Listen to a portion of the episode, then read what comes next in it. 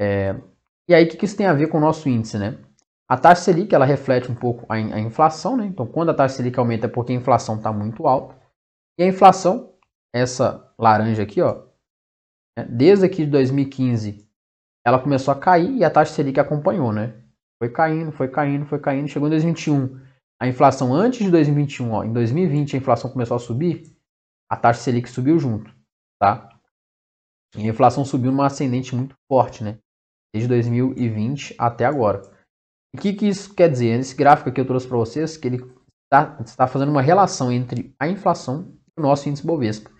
Toda vez que a inflação sobe, por exemplo, aqui ela saiu em 2008, subiu, o índice Bovespa ele cai, tá? Ele cai. E o contrário é verdade. Quando o índice Bovespa sobe, a inflação está caindo.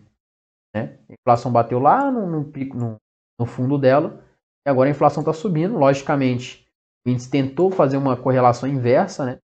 E agora ele já está caindo de novo, né? Então já está nos 99 mil no dia de hoje. Então já está aqui embaixo o índice Bovespa. Está caindo novamente. Então, toda vez que a inflação começa a subir, o índice Bovespa, que representa as maiores empresas, né? no Brasil, ele cai. Por que, André? Porque é tudo isso que eu falei. Né? Como a inflação está muito alta, a taxa Selic aumenta. A taxa Selic aumenta significa que menos pessoas, menos empresas estão angariando fundos, então estão fazendo empréstimos. Menos dinheiro está na economia. Menos dinheiro na economia, menos as empresas crescem, menos as empresas têm lucro, menos os investidores é, eles esperam lucros menos é, lucros menores do que aquela empresa gera hoje. Quando os investidores eles esperam lucros menores, o preço da ação consequentemente cai. Porque eles já não aceitam mais pagar tão caro por aquela empresa, porque ela não vai gerar aquele lucro que ela estava gerando. Porque tudo ficou mais caro.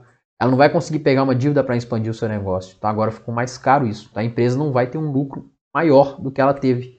Então quando a gente não espera que aquela empresa vai gerar tão lucro, o preço dela consequentemente cai. E também com a inflação muito alta, a maioria dos investidores começam a correr atrás de ativos mais seguros, porque a inflação traz uma certa instabilidade no mercado econômico e aí as pessoas começam a buscar outros ativos, por exemplo, tesouro direto. Né? A taxa Selic começou a aumentar e opa, agora está valendo a pena botar no tesouro direto, porque é mais seguro que a ação. Né? Lá nos Estados Unidos começou a aumentar a taxa de juros. Opa, todo mundo começou a investir lá nos Estados Unidos, porque lá agora está compensando além de estar em dólar, que é uma moeda mais forte do mundo, ele está no tesouro público, né, o tesouro direto americano, né, os treasuries, que é um do, dos ativos mais seguros do mundo, que você está devendo para os Estados Unidos, né, uma economia que muito dificilmente vai quebrar. Então, toda vez que a inflação aumenta, a taxa de juros aumenta, e aí os investidores correm para ativos mais seguros. Por isso que normalmente, quando a inflação sobe e a taxa Selic acompanha, né, as ações caem de preços, os investidores vendem suas posições, as pessoas saem de suas posições. Primeiro, pelo fator das empresas não gerar tanto lucro quanto vai gerar, e segundo, pelo fator dos investidores procurarem ativos mais seguros. E também, né, ações, fundos imobiliários, criptomoedas, tudo que é ativo de risco começa a perder o seu valor neste curto espaço de tempo. Então não é para sempre. O índice Bovespa, a gente viu que desde 2010 tá, ele caiu. Então as empresas perderam valor durante praticamente 2010 e 2017, sete anos. Enquanto a inflação subia, as ações caíam preço. Depois que as ações, que a inflação começou a cair, ela caiu de 2016 a 2021, seis anos praticamente, a bolsa disparou.